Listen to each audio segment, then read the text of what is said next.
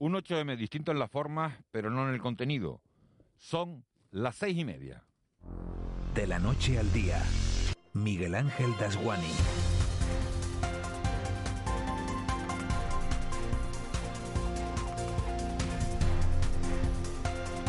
¿Qué tal? Muy buenos días. Ni siquiera la pandemia evitará que dos millones de canarios y 47 de españoles olvidemos que este lunes es 8 de marzo. Y eso quiere decir que aprovecharemos la jornada para visibilizar el papel de la mujer en todos los ámbitos de la vida. Es un 8 de marzo distinto en las formas, pero no en el fondo.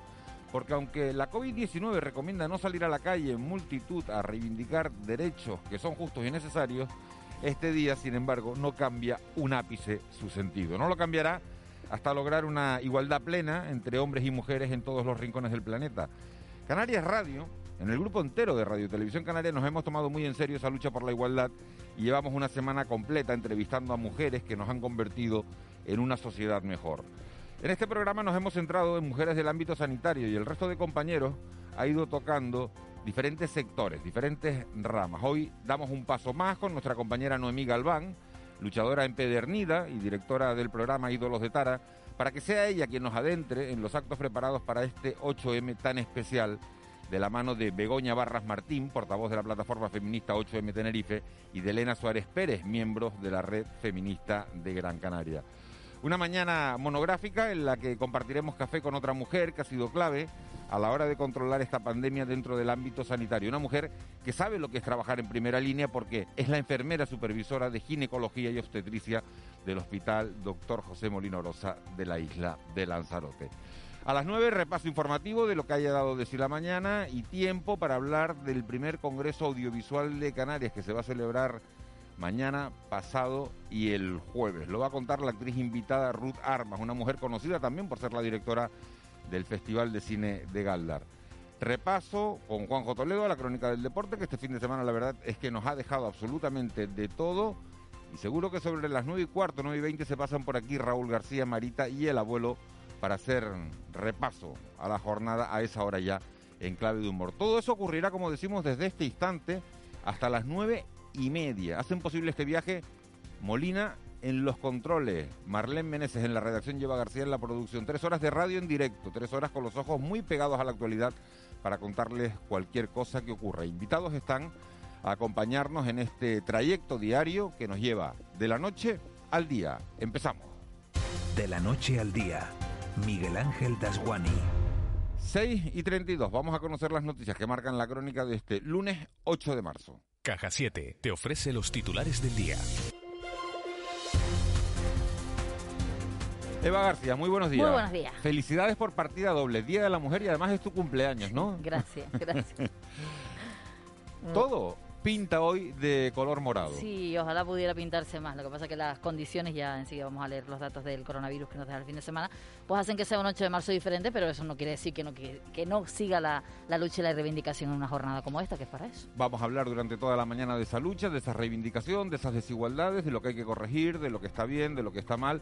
Pero vamos a empezar con ese repaso a la crónica de este, de este día, de este lunes, y tenemos que empezar lamentablemente por esa noticia que decías, tres fallecidos y 159 nuevos casos de coronavirus. Datos de las últimas horas en el archipiélago, las personas fallecidas, una mujer de 85 años y un varón de 60 años, ambos en Tenerife, y una mujer de 92 años en Gran Canaria. Se encontraban en ingreso hospitalario. En cuanto al desglose de nuevos contagios, Gran Canaria cuenta 72 más que ayer. Tenerife 69, Lanzarote 9, Fuerteventura 7. La Palma suma dos nuevos casos y La Gomera un nuevo caso de coronavirus en las islas. El presidente de Canarias ha recalcado que apostará porque se apliquen restricciones duras de cara a la Semana Santa. Será este miércoles en un Consejo Interterritorial donde se acuerden las medidas para todas las comunidades. Nosotros apostaremos por restricciones duras para esta Semana Santa, creo que debe entenderse, lo que queremos es recuperar cuanto antes, y cuanto antes significa máxima vacunación, llegar al verano bien, llegar a la temporada alta bien y tener mayor seguridad en la salud de las personas, eh, con procedimientos que no podemos poner en riesgo porque queramos adelantar noches de ocio, de divertimento y demás. ¿no? Eh, es verdad que las medidas se van a tomar el próximo miércoles, serán unitarias para todo el país, bueno, y ahí hablará Canarias. hallan los cuerpos sin vida de dos escaladores en Tenerife. Los servicios de emergencia han hallado los cuerpos sin vida de dos escaladores en la zona del Roque de la Catedral, en el municipio tinerfeño de La Orotava.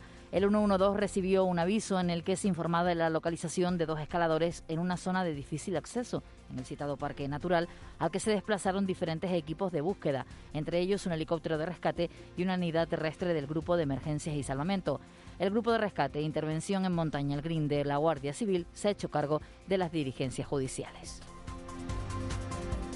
Marcha por el libre tránsito. Así han denominado la protesta que ha llevado a cientos de migrantes acogidos en los campamentos de las raíces y las canteras a caminar desde la zona del Rodeo Alto hasta la Plaza del Adelantado en La Laguna. Autorizada por la subdelegación del Gobierno en Santa Cruz de Tenerife, los manifestantes han clamado reiteradamente libertad para poder continuar su viaje hacia la península y han criticado lo que consideran un trato indigno en los campamentos en una protesta a la que se han sumado otros colectivos sociales como el movimiento feminista.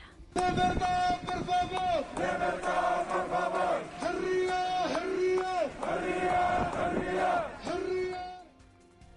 Queremos denunciar también la invisibilización de las mujeres migrantes que están llegando a Canarias, quienes se ven obligadas a transitar rutas que suponen numerosos peligros. A la inmigración también se ha referido el presidente del Gobierno de Canarias. Ha dicho que en las islas hay más de 2.600 menores no acompañados, una cantidad muy por encima de la que debe tener.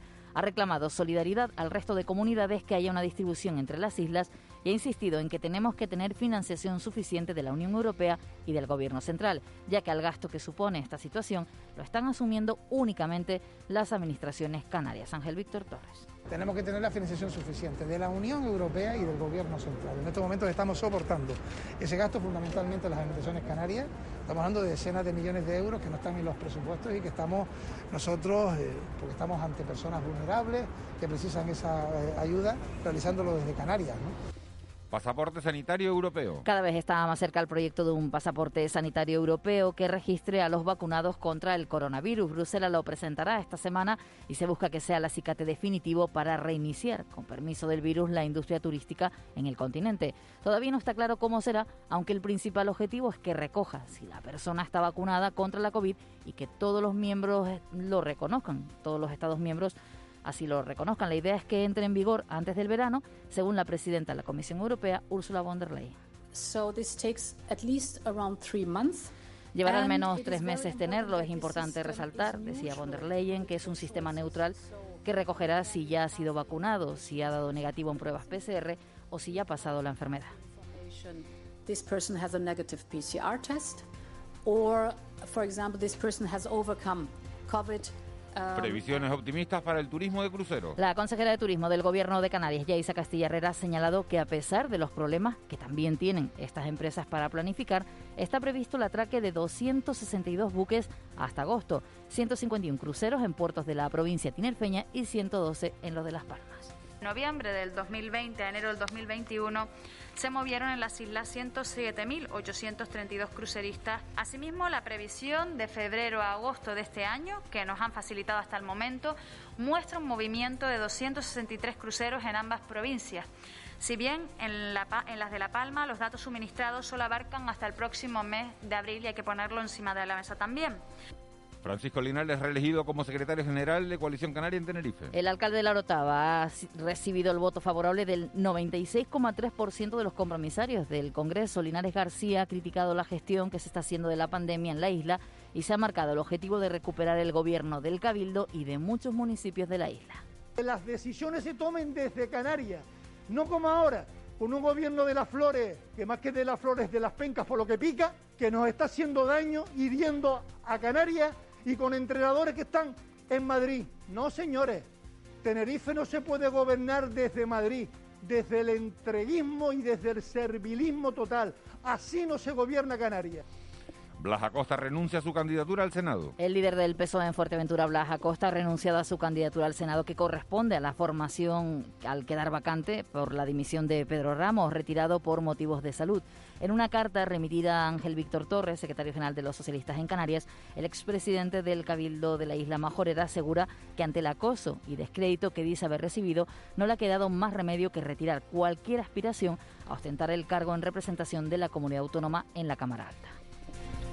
Varios informes revelan que los gobiernos dirigidos por mujeres han gestionado mejor la pandemia. Es el caso de países como Noruega, Finlandia o Islandia, donde en un año la pandemia en cada uno de estos estados han fallecido una media de 700 personas. Es la conclusión de varios estudios publicados recientemente. Teresa Corso Santa María es profesora de la Universidad de Comillas y reconoce que las causas de este éxito no están claras, aunque apunta a una pronta reacción y hacerlo con determinación. Lo que sí es verdad es que todas ellas reaccionaron, reaccionaron pronto y con eficacia y con determinación. Fueron como muy gestoras de la pandemia, muy managers.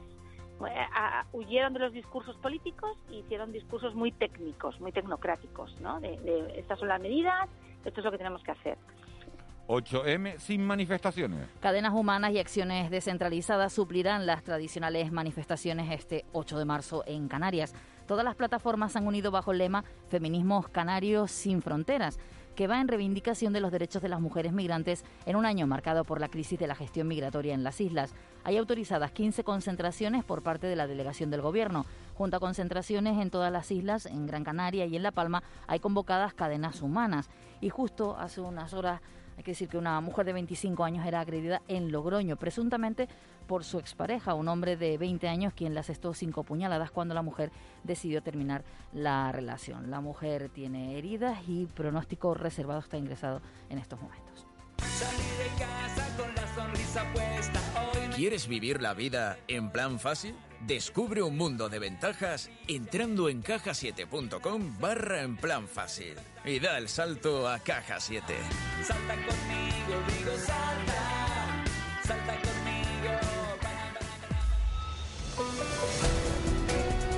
6.41, vamos ya con los deportes. Un fin de semana que nos deja la reelección de Joan Laporta como presidente del Barça. Empate también en el derby del Atleti de Madrid y el Real Madrid, con lo cual se ajustan los puestos en la parte alta de la tabla en primera. Y el fin de semana nos deja además un punto para la Unión Deportiva Las Palmas, derrota del Tenerife y en baloncesto victoria del Herbalife Gran Canaria y el Lenovo que, que, descansó. En fútbol femenino, derrota de la Unión Deportiva Granadilla de Gatesa. Juan Luis Monzón Betancor, muy buenos días. Hola, ¿qué tal? Buenos días. Comenzamos hoy por la primera división de fútbol femenino y con lo que fue la derrota de las chicas de la Unión Deportiva Granadilla Tenerife Gatesa 2 a 1 frente al Sporting de Huelva en tierras sonovenses. El gol de las nuestras, obra de Adamec, llegaba en el minuto 90, sin tiempo ya de buscar al menos el empate. Las chicas de Francis Díaz son séptimas con 35 puntos. En fútbol masculino dejamos atrás la jornada vigésima octava, la cual fue poco productiva para los nuestros. Tan solo se sumó un punto que fue el que cosechó la Unión Deportiva Las Palmas frente al Rayo Vallecano en el empate a uno sellado en el estadio de Gran Canaria. El gol amarillo fue obra de Sergio Ruiz, a quien escuchamos. Eh, contento por, porque vale para el equipo, porque suma puntos y, creo que, bueno, que nos estamos acercando a ese objetivo primario que tenemos, que es la, permanencia y posteriormente pues bueno, intentar mirar lo más alto posible. El Club Deportivo Tenerife se vino de vacío de Zaragoza, derrota por la mínima del conjunto blanco y azul 1 a 0. Un equipo, el de Ramis, al que les cuesta un mundo reaccionar cuando se ve por debajo en el marcador. Lo cuenta el propio entrenador. Es verdad que cuando recibimos gol, eh, bueno, nos cuesta reaccionar, generar situaciones de gol. Bueno, creo que lo hemos hecho. Pero por unas razones o por otras, pues no conseguimos acercarnos a ese resultado que pueda generar el rival algo más de, de nervios y bueno y nosotros crecer no también después de, de, ponerte por detrás en el marcador lograr empatarlo pues también te da mucha energía y emocionalmente el partido cambia muchísimo para nosotros y muchísimo para ellos no en segunda vez llegó la primera victoria del Club Deportivo Marino. Los tinerfeños ganaban 2 a 1 al decano del fútbol español el Recreativo de Huelva. El Tamaraceite igualó a cero con el sanluqueño y Las Palmas Atlético hizo lo propio con el Marbella y acabamos con uh, baloncesto y con la balsámica victoria de la Herbalife Gran Canaria 97-94 sobre el Movistar Estudiantes, prórroga incluida. Los amarillos son décimos segundos con nueve triunfos, aventajando ya en cuatro victorias a la zona de descenso. El Lenovo Tenerife descansó esta jornada.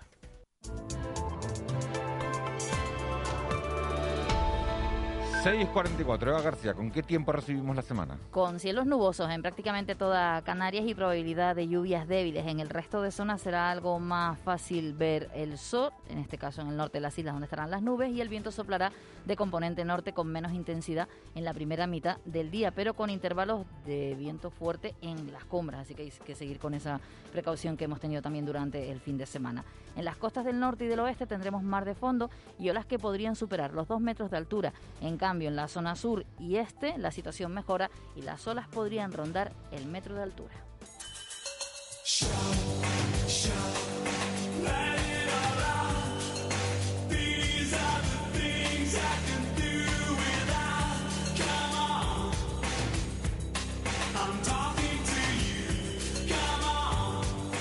...6.45, 7 menos cuarto de la mañana. Marlene Meneses, buenos días. Buenos días. Tears for Fears. Sí. Esta sí la conocía, fíjate. Sí, sí. Sí, ¿Te sí, porque- gustaba? Sí, era, este, este single se vendió lo más grande, ¿no? Sí, esto fue ya en los 90 más o menos empezaban a triunfar Tears for Fears y se han eh, calificado como un grupo eh, protesta, ¿no? Con canciones con mensajes, hay canciones muy muy reivindicativas, ¿no? Que hablan del mundo, de la unión, de luchar. Y esta es una de ellas, ¿no? Que grites, que no te quedes impasible, que salgas adelante, que protestes si no estás conforme con algo. Ninguna más propia para un día como hoy, ¿no? Desde luego, gritar y en alto. Luchar por la, por la igualdad.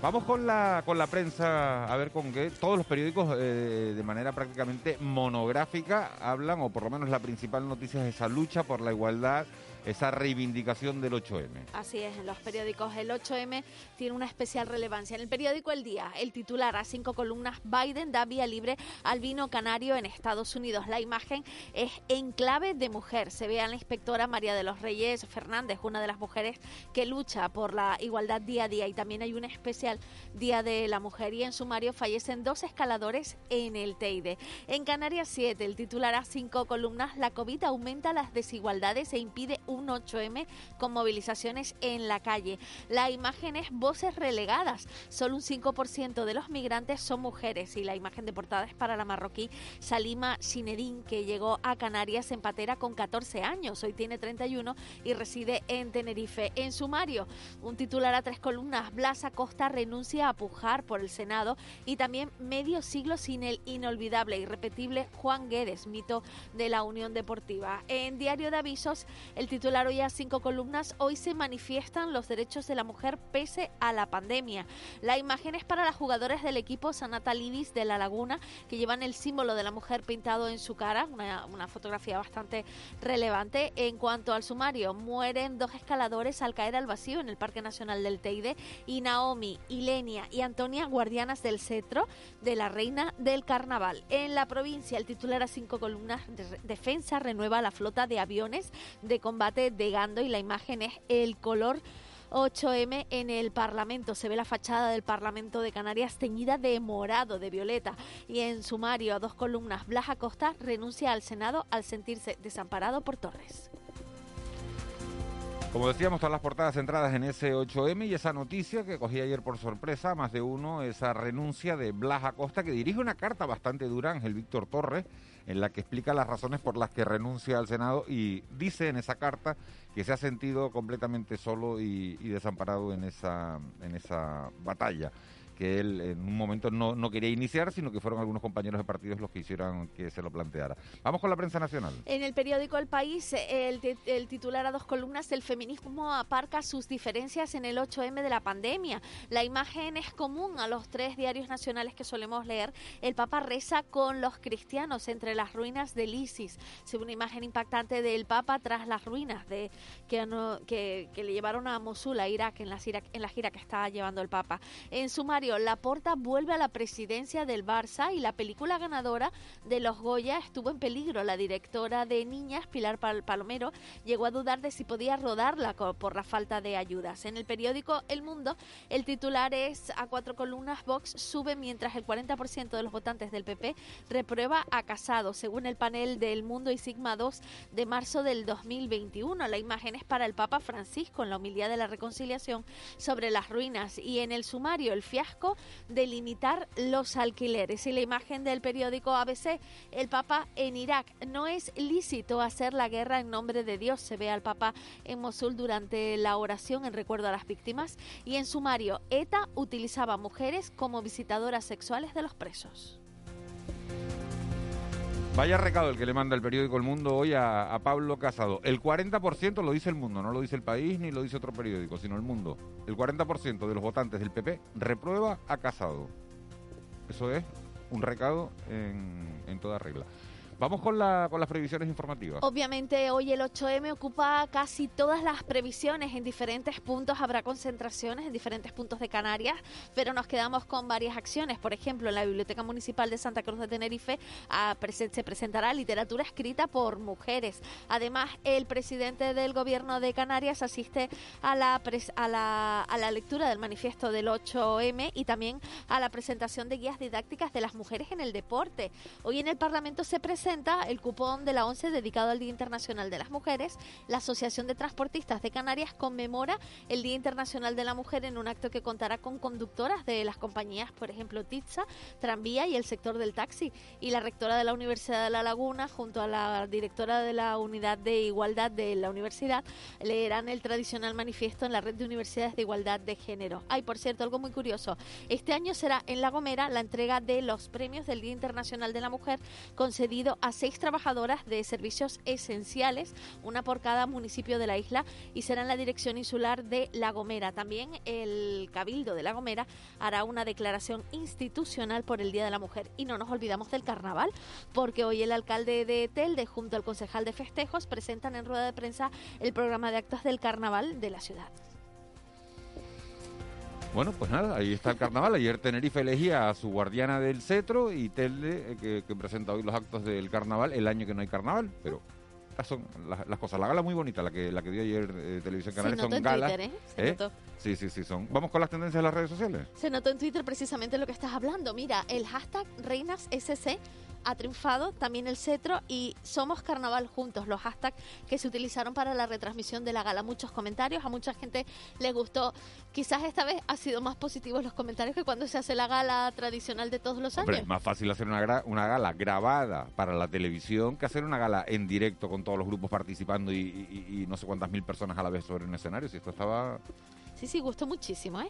¿eh? también el hashtag Día Internacional de la Mujer está triunfando desde ayer en redes y 8M 2021 y la NBA All Star que enfrentaba a LeBron James era el partidazo este del siglo de los dos equipos y bueno, lo que no sé es quién ganó ahora, Juanma nos lo contará.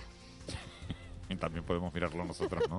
Porque el día que no venga Juanma no vamos, a, no vamos a saber los resultados de la NBA.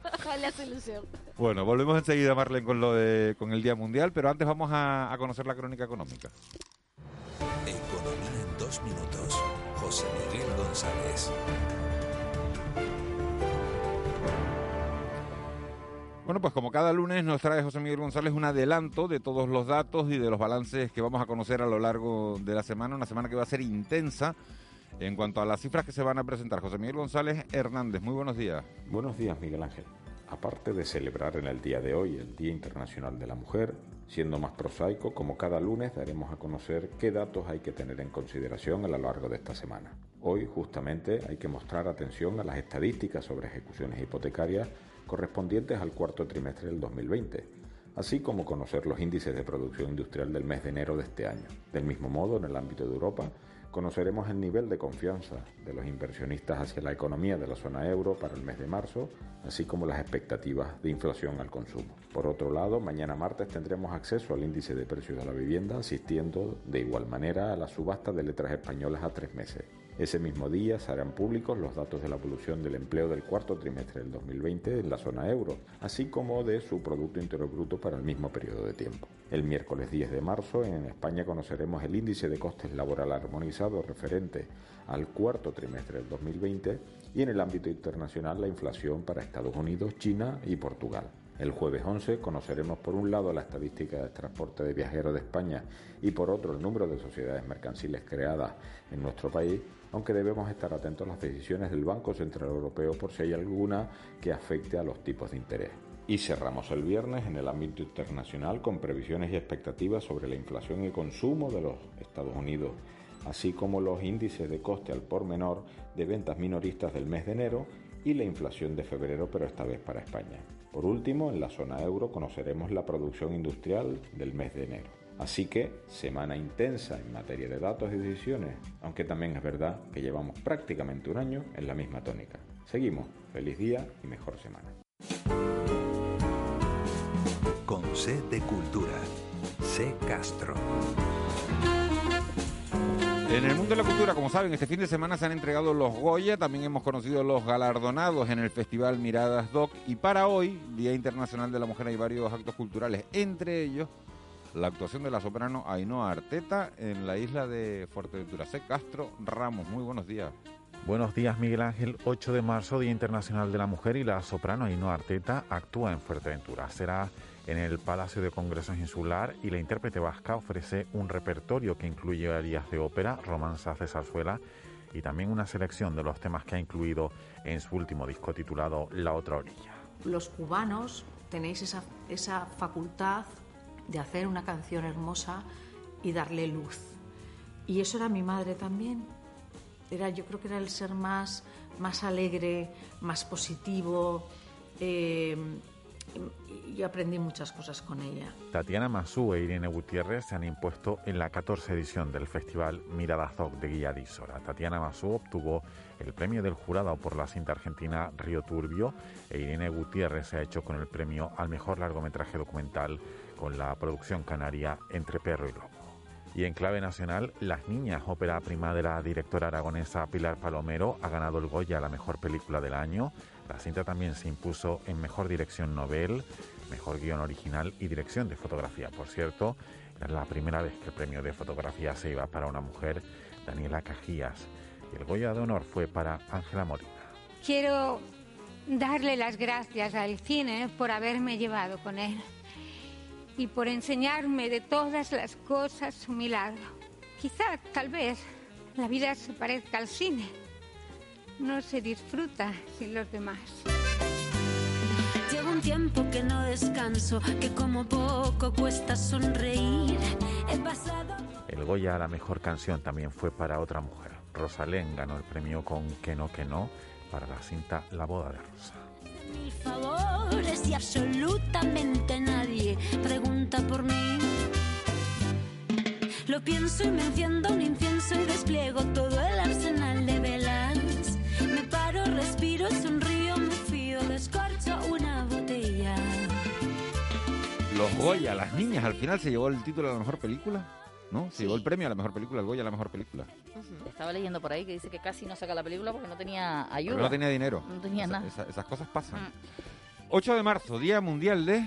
Día de la Mujer, Día Internacional de la Mujer, fue promulgado por la ONU en 1975 y desde entonces lo que se pretende es empoderar a las mujeres, tal y como cuenta el objetivo número, eh, número 5 de la Agenda de Desarrollo Sostenible, lograr la igualdad entre géneros y empoderar a todas las mujeres y niñas. Me he vestido con ropa a la moda, me he puesto... Efemérides. Bueno, pues hoy vamos a dedicarlas un poco al Día Internacional de la Mujer. ¿Sabes que en 1910 la Internacional Socialista se reunía en Copenhague y proclamaba el Día de la Mujer eh, para ayudar a conseguir el sufragio femenino universal? A partir de ese día, el 8 de marzo, se celebraba por primera vez, aunque no se dijo que se tenía que empezar a celebrar ese día. También en 1910 en España, a partir del 8 de marzo, la mujer pudo acceder a las enseñanzas superiores en igualdad de condiciones al hombre. Una noticia curiosa, en 1994, aunque el 8 de marzo ya se celebraba en todo el mundo, eh, fue cuando la actriz Beata Ponciak en Estados Unidos solicitó al Congreso el reconocimiento del Día Internacional de la Mujer y a partir de ahí fue cuando se empezó a celebrar en ese país. Y desde el 2011 eh, existe ONU Mujeres en conmemoración del 100 aniversario del Día Internacional de la Mujer. Y hoy celebramos la vida de una cantante que se llama María Isabel Granda y Larco. Tal día como hoy nos dejaba en 1983, Chabuca Granda es una de las grandes mujeres desconocidas en la música.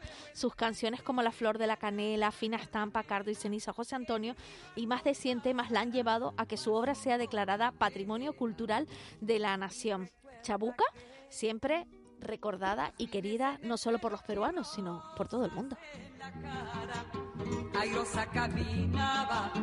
La flor de la canela derramaba lisura y a su paso dejaba aromas de Una canción de tuna por excelencia también, ¿eh? una de las canciones que más le gusta a los tuneros. del puente a la alameda. No sabíamos eh, de Chabuca, no, no se conocía que ella era realmente la autora de este, de este tema y es, es lógico reconocer ¿no? el, el valor que tiene esta gran, que tenía esta gran compositora. Y al viento la lanzaba del puente a la alameda.